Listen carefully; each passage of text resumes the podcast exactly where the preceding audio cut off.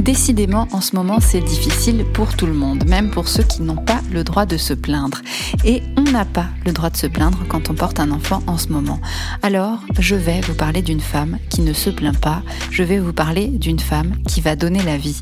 Le terme est prévu pour la mi-mai. Au début, configuration classique, l'annonce de la grossesse, le plaisir de les imaginer parents, les petits cadeaux, l'aller-retour, le coffre plein de cartons, vêtements de bébé, vieux baby cook, turbulettes que j'avais gardé pour elle. Premier mois classique, les grèves qui bouleversent quelques trucs et qui m'obligent à rester quatre jours chez elle, avec elle. Pas confinée, à l'époque, le mot n'existait pas, il y avait juste pas de train pour rentrer. Février, la Chine, elle, se confinait.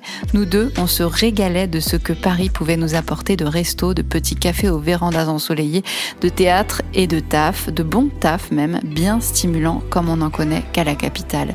Le marché de Belleville, le métro parisien, les gens qui râlent dans le bus, le rouge qui me monte à la tête, le sourire du garçon de café. Je suis rentrée, je l'ai revu une fois, une journée, et puis plus rien. Je ne savais pas que je n'allais plus la revoir avant la naissance de son enfant.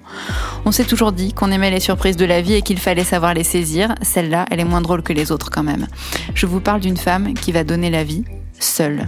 Aujourd'hui, dans cette France du coronavirus et certainement dans la plupart des pays touchés, on meurt seul, mais on accouche seul aussi. Même les pères ne sont plus les bienvenus.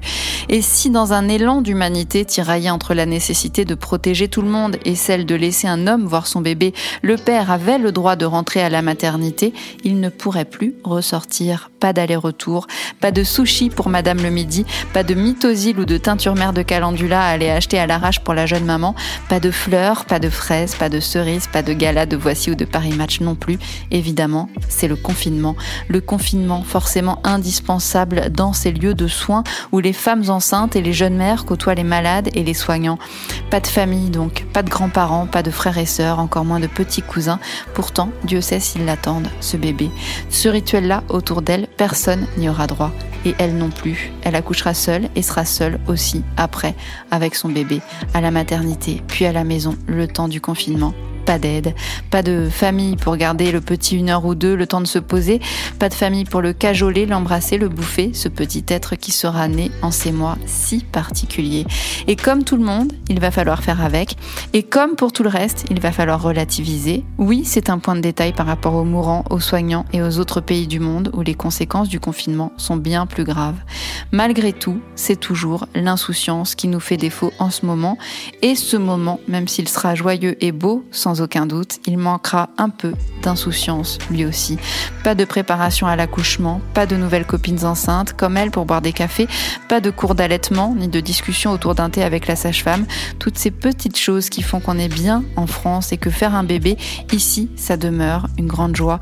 Toutes ces petites choses qui font qu'on a le temps de savourer les neuf mois de grossesse et de les vivre sereinement, allègrement, joyeusement toutes ces petites choses qui font qu'on est prête pour le jour J autant que faire se peut, parce qu'on n'est jamais vraiment prête à accoucher, et c'est toujours de toute façon une épreuve qui nous renvoie à l'idée qu'on est bien toute seule à galérer. Là, pour le coup, ce sera vraiment le cas. Porter un enfant et lui donner naissance, ça restera une des plus belles choses de la vie, une des plus belles choses au monde.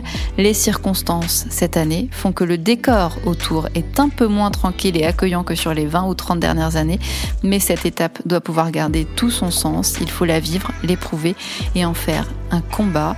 À l'heure où l'on se bat tous contre la maladie et la mort, donner la vie prend tout son sens. Même seul, même sans accompagnement, même sans préparation à l'accouchement, tout ça aura une saveur particulière et une valeur inestimable revenir à l'état animal, savourer sa chance, en profiter pour blinder le lien entre la mère et l'enfant, engranger de l'énergie et lui transmettre une vraie force de vie. Ce sera dur, mais ce bébé sera celui de l'après, de l'après-confinement. Ce sera le bébé de ce nouveau monde qu'on appelle tous de nos voeux. Je connais une femme qui va donner la vie, et cette femme, c'est ma sœur. C'est ma sœur.